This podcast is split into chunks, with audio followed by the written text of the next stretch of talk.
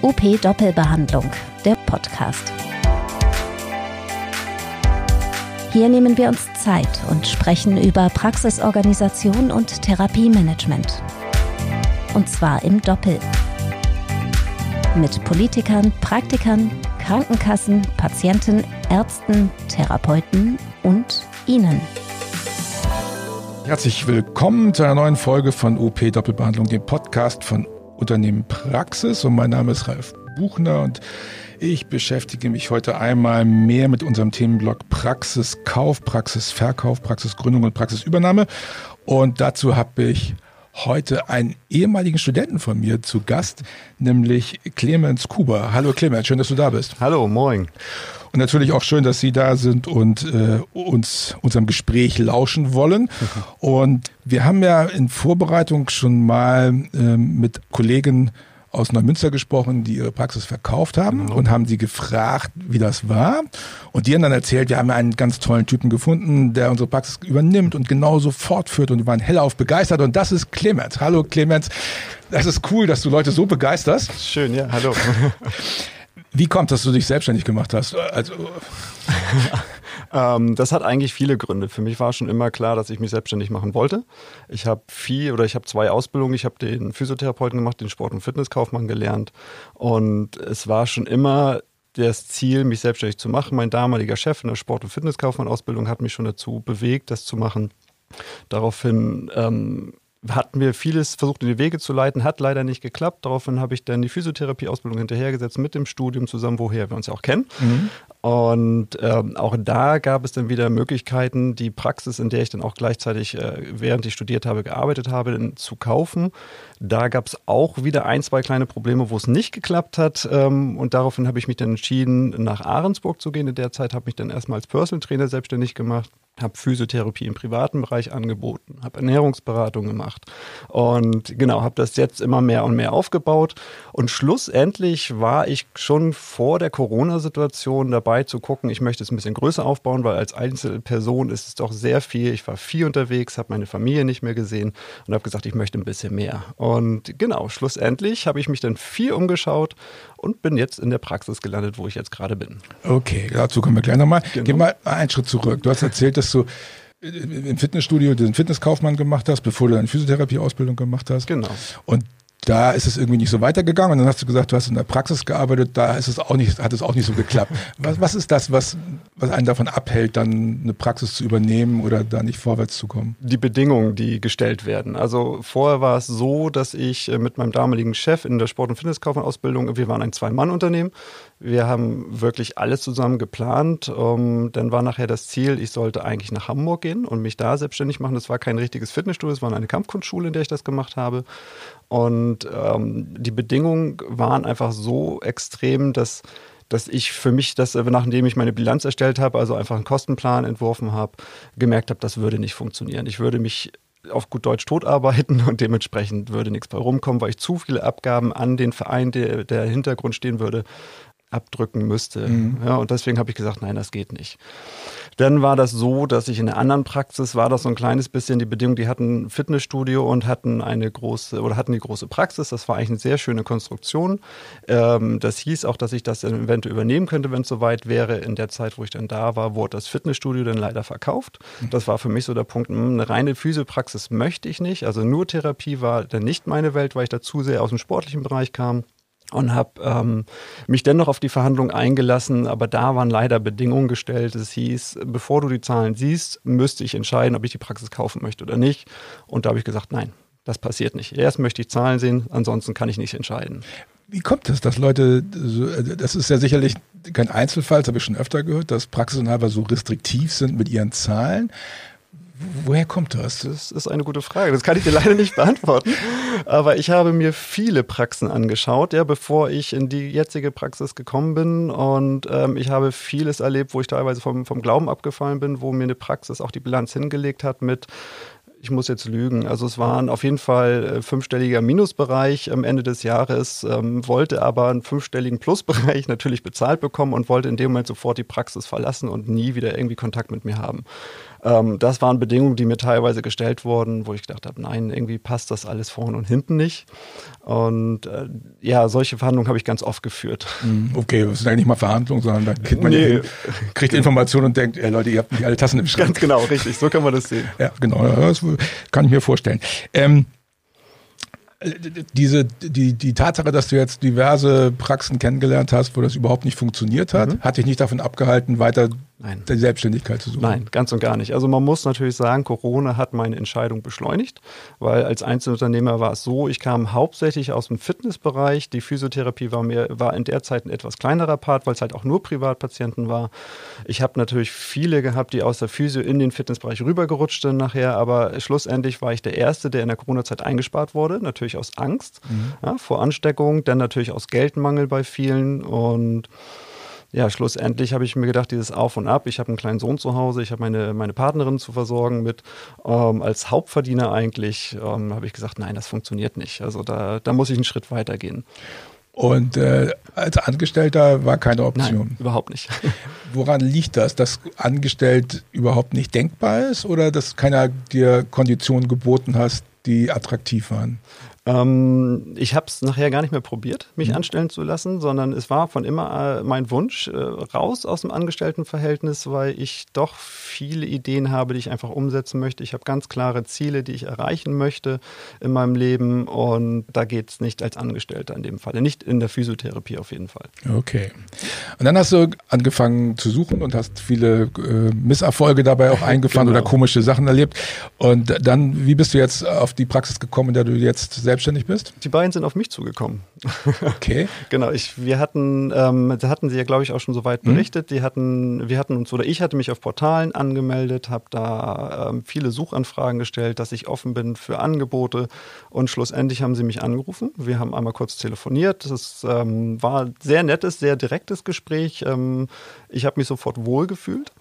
Und äh, daraufhin haben wir uns, glaube eine Woche oder zwei dann später in der Praxis getroffen, haben das durchgesprochen und so haben wir es dann nach und nach immer wieder wiederholt, haben uns immer zu bestimmten Zeiten, wo ich ein bisschen Luft hatte, bin ich dann hingefahren, haben immer mehr besprochen, haben das mit dem Rechtsanwalt besprochen, sind bei der Unternehmensberatung zusammen gewesen und so hat sich das nach und nach immer mehr aufgebaut. Wir mhm. haben das ja in einer recht kurzen Zeit alles abgewickelt jetzt, mhm. also noch schneller als geplant. Wie, was heißt schnell? Was war das, ein Vierteljahr? Ungefähr. Ja, das ist schnell. Genau, das ist wirklich schnell, genau. Und ähm, dann, äh, wie war es denn da? Haben die mit Zahlen gegeizt oder waren die offen? Haben die, die waren offen. Die waren offen. Das war offen. Also ja. das muss ich Ihnen auch ganz klar, ähm, oder kann man ganz klar sagen, wir können über alles ganz offen reden. Zahlen waren schon immer für viele ein Problem, aber nicht für die beiden. Also wenn was ist, auch darüber kann man reden und wir finden eine Lösung. Also da mhm. bin ich sehr zufrieden mit. Ja. Ja gut, das kann man ja mal als Tipp für potenzielle Verkäufer machen. Genau. Liebe Leute, macht eure Zahlen transparent, macht es auf, Absolut. weil sonst interessiert sich kein Schwein dafür. Nee, genau. Also wenn man keine Zahlen sieht und wenn man nicht darüber reden kann, dann ist es aus meiner Sicht definitiv uninteressant. Mhm, genau. Ja, weil dann ist es immer ein Gefühl, da steckt irgendwie mehr dahinter, also Probleme, sag ich mal, die man nicht sieht und dementsprechend, ja. Und hast du ja das Glück gehabt, dass du als Fitnesskaufmann auch mit Zahlen umgehen kannst. Ja, genau. Was macht denn jetzt ein armer Physiotherapeut, der so eine Ausbildung nicht hat? Es gibt ja zum Glück genügend Fortbildungen, die auf sowas hinarbeiten ja. möchten. Also wenn einer das wirklich will, dann weiß er, wo oder sollte man so ein bisschen den Weg finden. Das ja. denke ich. Ja, genau. Also sollte man nicht das machen, was die Kollegen, die Generation vor euch gemacht hat, nämlich einfach eine Praxis aufmachen, das wird schon irgendwie gehen, genau. sondern jetzt guckt man schon mal genauer hin und sagt, Absolut. hey, das muss was bringen. Ja, genau. Jetzt habt ihr euch getroffen und ihr habt mhm. euch die Zahlen angeguckt. Genau. So, das ist ja ein Part. Dann hast du gesagt, äh, nur Physio wäre für dich nicht denkbar. Mhm. Du willst auch Fitness machen, genau. Personal Training mhm. machen. Gibt es da Bedarf? Ja, ja, doch. Also natürlich äh, muss man da noch ein bisschen abwägen. Ähm, ich komme aus einem Bereich, ähm, Ahrensburg war die Kaufkräfte oder ist die kaufkräftigste Stadt Deutschland mit oder eine davon und es war dementsprechend auch ein gewisses Potenzial da. Natürlich werde ich mein Angebot, was Personal Training angeht, nicht so widerspiegeln können, denke ich, aber es, der Fitnessbereich ist definitiv ausbaubar. Mhm. Die Physiotherapie läuft super, da ist nichts, also bräuchte ich eigentlich nicht mehr viel machen, mhm. aber im Fitnessbereich sehe ich für mich persönlich sehr viel, was man noch ausbauen könnte und da bin ich halt auch nebenbei dran. Und ja, also. Wer muss man dazu sagen, Arnsburg, mhm. sehr kaufkräftige Stadt, so der Speckgürtel von, von Hamburg, mhm. wo die ganzen Reichen und Schönen, die nicht in Blankenese landen, genau. landen in Arnsburg. Ja. Äh, und Volksdorf da drüben, da bin ich groß geworden. ah ja, genau. ja, genau. Und ähm, äh, jetzt bist du in Neumünster. So ist es. Und Neumünster ist eigentlich so ein bisschen Armenhaus von Schleswig-Holstein. Ja, ne? genau. Ein bisschen Armenhaus ist schon, aber auf der anderen Seite gibt es auch, oder beziehungsweise da, wo die Praxis steht, sind wir im sehr gut betuchten Viertel und da ist die Nachfrage auch da. Mhm. Ich würde jetzt mal behaupten, Personal Training eher ein bisschen weniger. Natürlich kann ich nicht die Preise nehmen, das ist logisch, mhm. ähm, aber Ernährungsberatung und Gruppentraining, das ist wirklich sehr stark gefragt in dem Bereich. Wie, wie, lange bist du jetzt mit der Praxis unterwegs? Also bist du jetzt schon der Inhaber? Also ich bin ja Mitgesellschafter. Ne? Okay. Seit 1.4. Mhm. bin ich mit in der Praxis. Seit 1.5. ist das Ganze offiziell, dass ich Inhaber bin oder Mitinhaber in diesem Falle. Mhm. Das wird bis 23 noch laufen. Das sollte ja ein schleichender Übergang sein. Im Moment äh, machen wir das Ganze zusammen. Also bauen das nach und nach. Also ich lerne von denen, die lernen mhm. von mir. Das merkt man schon, dass wir doch beide voneinander sehr stark profitieren. Mhm. Genau, und zu 23 ist das Ziel, dass ich dann alleine da reingehe und sie werden in, für eine gewisse Zeit meine Angestellten. Wie ist denn das jetzt, wenn ihr einen Dissens habt? Wie ist das, wie, wie läuft das? Also du sagst Hü und die sagen Hot. Was passiert dann? Wir sprechen drüber. Okay, und wenn ihr dann weiter Hü und Hot sagt?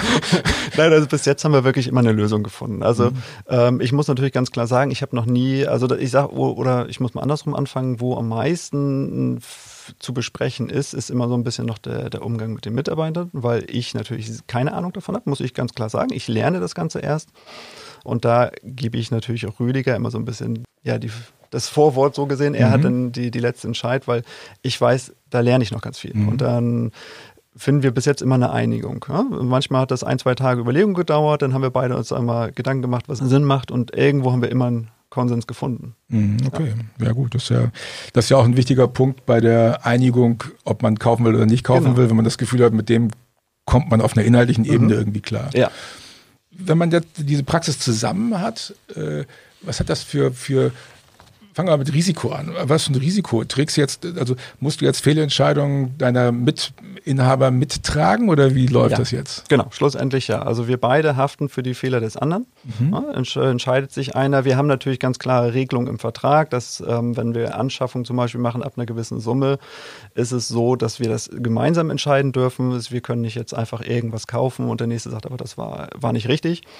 Ähm, das geht definitiv nicht. Aber klar, schlussendlich, wenn wir pleite gehen würden, sind wir beide in der Haftung in dem Moment. Oh gut, das schafft ihr nicht, nee, das pleite zu gehen. Das ich nicht. Nee. naja, also mit Physiotherapie zurzeit pleite zu gehen, ist schwierig. Ganz schwierig, ich. ja. Da muss man sich schon echt blöd anstellen. Wirklich. Gibt es in dem Vertrag eine Regelung, die eine Exit-Möglichkeit für dich vorsieht, wo du sagen kannst, wenn das und das passiert, dann kann ich wieder aussteigen? Mhm. Ja, schlussendlich können wir bis 23, ähm, können wir beide in, in, Absprache natürlich, natürlich nicht sofort, ich gehe einfach, sondern mit gewissen Regeln könnten wir aussteigen. Okay. Richtig? Genau. Gut. Hast du deine Frau gefragt oder deine Lebensgefährtin äh, gefragt, ob die, ob die, hast du die, ja. die habt ihr euch vorher kennengelernt? Ja, ja, klar. Guck, ob das passt oder? Mhm. Nee, also wir haben drüber gesprochen. Sie wusste, dass ich das will. Ähm, ich suche ja auch nicht seit einer Woche, sage ich mal, sondern ich habe davor schon mindestens eineinhalb bis zwei Jahre gesucht. Ich mhm. habe viele Pläne gehabt mit Businessplanerstellung und drum und dran und Fitnessstudios, die ich mir fast gekauft hätte. ähm, zum Glück habe ich es nicht. Ja. Nee, die war, die steht immer komplett hinter mir. Okay, das sie heißt, hält, die bindest du damit ein? Ja, sie hält mir den Rücken frei. Sie, heißt, sie ist selber halt nicht, also keine Physiotherapeutin, aber sie hält mir den Rücken frei. Sie passt auf meinen Lütten auf in der Zeit, wo ich dann viel weg bin, weil im Moment bin ich viel weg. Ähm, aber sie weiß wofür. Genau. Okay, wie viel arbeitest du denn jetzt? Jetzt hast du ja deine Praxis mhm. da übernommen, jetzt bist ja. du dabei. Wie viel arbeitest du am Patienten oder auf der Fläche? Am Patienten und auf der Fläche würde ich jetzt sagen, bin ich ungefähr 35, 36 Stunden. Und äh, also offiziell, glaube ich, bin ich 43 bis 44 Stunden in der, in der Praxis geplant. Aber meistens sitze ich abends und morgens noch mit da dran. Ich habe ja solche Termine wie heute, wo ich eigentlich, das ist meine Freizeit, okay. so gesehen. Danke. Gerne. Aber ich, ja, ich mache das gerne, mir macht Spaß. Mhm. Genau. Und wie viel Zeit brauchst du dann für den Rest? Für die Büroarbeit? Ja. Eigentlich bräuchte ich deutlich mehr. Also ich würde gerne auf lange Sicht äh, das versuchen, dass ich auf 2020 komme, also 20 Stunden am Patienten in den Kursen und so weiter und 20 Prozent, äh, 20 Stunden im Büro. So, wäre ein Traum. Ob das klappt, werde ich sehen. In den Praxen, in denen du gearbeitet hast, haben die Inhaber das da hingekriegt? So? Nein. Nein, also, aber da, ich, ich sehe halt ganz oft, dass, dass die Mentalität in der Praxis eine selbstständige Mentalität ist und keine Unternehmermentalität. Und äh, das ist halt mein Ziel. Ich möchte es aus unternehmerischer Sicht sehen. Das heißt, ich muss am Unternehmen und nicht im Unternehmen arbeiten. Ja. Aktuell geht es nicht. Aktuell muss ich im Unternehmen arbeiten, aber auf lange Sicht ist das halt genau mein Weg. Mhm. Ja, wir, wir haben das auch mal untersucht und haben festgestellt, dass Praxen, in denen der Inhaber weniger am Patienten arbeitet, dass die mehr Geld verdienen, deutlich mehr Geld. Also das denke ich. Je genau. weniger die Inhaber selbst Therapie machen, desto mehr Geld wirft die Praxis mhm, ab. Das glaube ich, weil es, man kann viel, viel mehr schaffen, was, was eigentlich wichtig ist aus meiner Sicht. Ja. Genau. Es, es, gab mal eine, eine Kollegin, die wollte ihre Praxis verkaufen und hat sich dann über die Rezeption gesetzt, hat die Praxis behalten, mhm. hat aber aufgehört zu therapieren mhm. und hat gesagt, okay, dann setze ich mich an die Rezeption. Und dann lief ihr Laden plötzlich, weil sie plötzlich alles mitgekriegt hat ja. und einfach ganz zentral führen und steuern könnte. Ja. Und ich glaube, dass wir diesen Aspekt der Führung, äh, das hast du ja vorhin auch angesprochen, du lernst gerade Mitarbeiterführung und dieser, dieses Führen und Steuern einer Praxis, das wird komplett unterschätzt. Ne? Ganz genau, das sehe ich auch. Also das habe ich ja auch. Ich habe in den anderen Praxen, wo ich vorher noch Angestellter war, habe ich ja viel ähm, die leitende Position indirekt oder direkt bekommen. Und ich habe viel gesehen, was einfach nicht passiert. Und das war für mich der Grund, das möchte ich halt anders machen. Okay, wenn wir bei anders machen sind, was sind die drei wichtigsten Sachen, die du anders machst als andere? äh, schwierig zu sagen. Ähm, also ich habe mir definitiv auf die Fahne geschrieben, dass ich den, den Mitarbeiter als meinen Mittelpunkt des Unternehmens ansehe und nicht als derjenige, der die Patienten abarbeitet und Geld reinbringt, sondern ich möchte denen ermöglichen, so, so gut wie möglich oder so zufrieden wie möglich im Unternehmen zu arbeiten. Ja, und wir wissen alle, in der Physiotherapie ist der Lohn nicht der höchste. Mhm. Ja, und da müssen zum Beispiel andere Anreize geschafft werden. Es gibt viele Möglichkeiten von Investitionen, die natürlich auch die Mitarbeiter profitieren können. Das ist, denke ich, so, so einmal mein wichtigstes. Also Mitarbeiter ist wichtig. Ja, absolut. Das Geht. ist der, das Zentrum des Geschehens. Ganz genau. Okay, absolut. das war der erste Punkt. Zweiter genau. Punkt? Der zweite Punkt, würde ich mal sagen, ist, ähm, das Unternehmen immer aktuell zu halten immer mit den neuesten Trends mitgehen zu können. Und deswegen braucht man dieses Management im Hintergrund, weil ohne das ähm, bleibt man irgendwann stehen.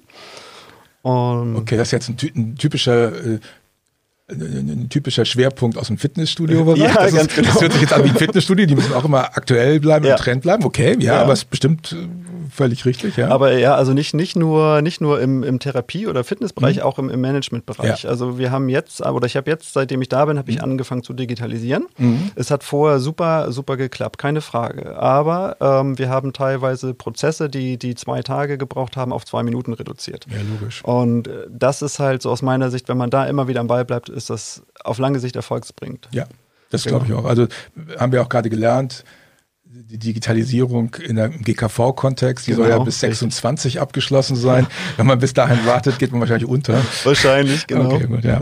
okay das, ist der, das ist der zweite Punkt, genau. aktuell bleiben. Und der dritte Punkt? Puh, ja, da fragst du mich was. Was wäre der dritte Punkt? Ähm.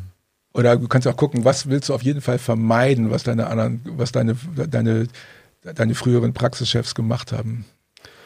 Ähm, im Endeffekt war es oft einfach eine, eine, Unzufriedenheit unter den Mitarbeitern, die entstanden ist. Also eigentlich wäre das ja wieder Punkt eins, mhm. weil oft habe ich erlebt, dass durch dieses Nichthandeln oder wenig autoritäres Handeln ähm, einfach keine, keine ja, Struktur da war und dementsprechend die Mitarbeiter unzufrieden waren. Eine hohe Fluktuation der Mitarbeiter, wenn ein bisschen, einer ein bisschen mehr Geld bezahlt hat, waren, waren sie sofort weg. Ja. Ähm, das ist eigentlich das, was ich vermeiden möchte. Ja. Genau. Ja, stimmt. Führung ist äh, der zentrale Schwachpunkt im gesamten ja. Gesundheitswesen. Ja. Kann man in jedem Krankenhaus begutachten. Ganz genau. Die Leute werden unglaublich frustriert und mhm.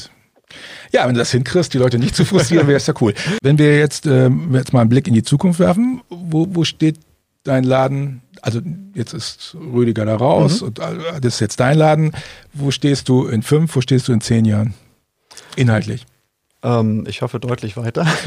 Was, woran würdest du es merken, dass du weitergekommen bist? Einfach erstmal meiner Zufriedenheit irgendwo an dem, was, was passiert. Also ich habe viele Ideen im Hinterkopf, weil ich halt auch mit aus dem Fitnessbereich komme, denke ich, ist da viel Gedankengang, ähm, was halt in der klassischen Physiotherapie nicht da ist. ist ähm, selten sind Warenverkäufe oder so im, im Hintergrund. Man kann noch ein bisschen weiter aufbauen. Man kann viele Untersuchungstechniken anbieten, die ähm, die sonst nicht da sind. Also das ist halt einfach ein bisschen ganzheitlicher aufbauen. Wir haben jetzt sehr viel mit Meditation auch schon, also wir haben Geist, Körper und Seele, die wir ein bisschen betrachten und das, das muss man einfach noch vertiefen, verstärken. Damit sehe ich ein ganz großes Standbein, was wir haben im Gegensatz zu anderen. Mhm. Also in der Gegend auf jeden Fall. Und ich denke, in die Richtung will ich es weiter aufbauen und gerade den Schwerpunkt wieder auf Fitness legen mit, weil wie gesagt, Gesundheit läuft. Und ich denke, der Fitnessbereich sollte in den nächsten paar Jahren noch mehr Zuwachs bei uns bekommen. In, in Zahlen ausgedrückt würde es ja bedeuten, dass der, wie groß ist der Anteil von GKV-Umsatz jetzt? Ungefähr? Ähm, Ganz grob. Ungefähr würde ich jetzt schon, würde ich 50 Prozent, 60 Prozent. Ja, okay. Ja, und dann soll es irgendwann bei 40 Prozent sein und der genau, Hauptumsatz richtig. kommt über ja. Genau, ich denke, gerade Corona ist jetzt für uns eine Chance, ähm, da wirklich durchzustarten. Schaut man sich um, viele kleine Studios sind pleite gegangen, weil sie sehr, sehr einspurig gefahren sind. Mhm. Die haben gesagt, wir machen nur das und sind damit ganz doll auf die Nase gefallen, leider für die natürlich. Ähm, aber dadurch, dass die Praxis bei uns oder die, genau, das, das äh, Therapiezentrum so breit aufgestellt war, war einfach die Möglichkeit, es ist dadurch gewachsen. Mhm. Und ähm, jetzt können wir das, wo andere Leiter daran gescheitert sind, mit aufnehmen, weil die Nachfrage ist da. Also es gibt viele Personal Trainer, viele EMS-Studios, Studios, die alle nicht mehr ähm, da sind, wo wir sagen, wenn nicht jetzt, wann dann? Ja, das stimmt. Okay, das ist doch eine schöne eine schöne Übergabe. Mhm. Äh, Gibt es noch was, was du Leuten mit auf den Weg gibst, wenn, wenn sie Praxen kaufen? Worauf sollen sie achten? Der letzte ultimative Tipp.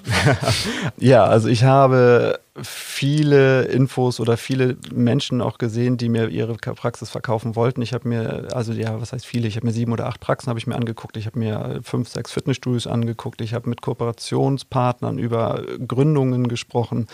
Ähm, schlussendlich ganz, ganz wichtiger Faktor. Das Menschliche muss stimmen. Ja, oder man muss so viel Erfahrung und, und Wissen haben, dass man ganz klar sagt, ich kann es in dem Moment, wo ich die Praxis kaufe, auch von alleine. Mhm. Das ist, war in meinem oder ist in meinem Fall definitiv nicht so, weil ich brauche die Unterstützung. Ich habe noch nie so ein großes äh, Unternehmen geführt. Also würde ich immer sagen, Vorbereitung ist ganz, ganz wichtig. Sich schlau machen, lieber zwei, drei Nächte länger drüber schlafen, sich fortbilden in dem Bereich. Also es gibt so viele Fortbildungen im, im Verkauf und im kaufmännischen ja, Bereich, sag ich mal. Klar, genau. Also die einfach aus meiner Sicht in Pflicht sind. Ja. Okay, gut. Also gut vorbereitet sein. Das ist so, wie man ja auch Therapie macht. Genau, richtig. Ja. Okay, sehr schön. Eigentlich ist es nichts anderes, ganz genau. Ja, genau. Okay. Gut, dann sage ich danke, dass du deine Freizeit geopfert ja, hast gerne. und äh, deinen dein Litten sozusagen hinten angestellt hast, äh, dafür, dass wir uns hier unterhalten konnten. Das war Clemens Kube, der in Neumünster ist. Und äh, danke an Clemens. Ja. Und danke auch an Sie alle, die Sie zugehört haben. Wir hoffen, das war interessant für Sie und dann hören wir uns beim nächsten Mal, wenn es wieder heißt UP Doppelbehandlung, der Podcast von Unternehmen Praxis. Tschüss. Tschüss. Das war UP Doppelbehandlung, der Podcast rund um Therapie und Praxis. Zu hören auf up-aktuell.de sowie überall dort, wo es Podcasts gibt.